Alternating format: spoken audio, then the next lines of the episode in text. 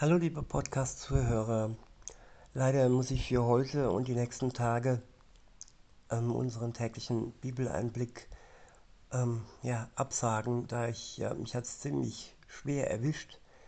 Ich gehe mal von einem Infekt aus und Fieber, Schüttelfrost und Gliederschmerzen.